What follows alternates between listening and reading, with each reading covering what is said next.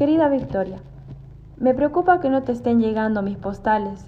Pensé en llamarte por si algo te había pasado, pero aquí me tienes, con un intento más en que me respondas. Tengo un par de cosas que contarte y que no pueden esperar, así que aquí voy. ¿Recuerdas a Gustavo?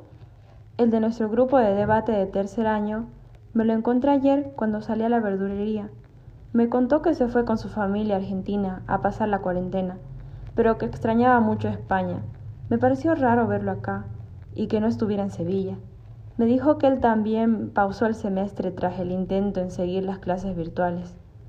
Estuve en clases dos meses, pero estando en Argentina se me dificultó.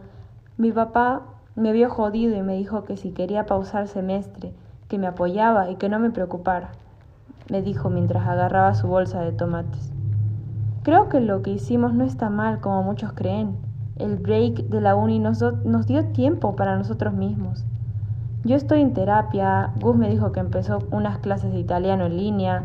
Quisiera saber cómo lo estás pasando vos. Espero que estés bien. Pensé en decirle a mamá que estoy intentando comunicarme contigo, pero conociendo lo intensa que es, de seguro te llama y arruina mi plan. Como sea, te decía que empecé terapia. Me estoy acostumbrando a guardar mis sentimientos para luego escupir todo dos veces a la semana por una hora. Yo no le cuento muchas cosas a mi mamá, sabes cómo me estresa. No sabía cómo lo hacía antes. En fin, Vic, si no es mucha información de tu parte, espero tu respuesta y espero saber cómo estás. Sabes que no tienes que preocuparte por extenderte demasiado. Te recuerda tu amiga Marty.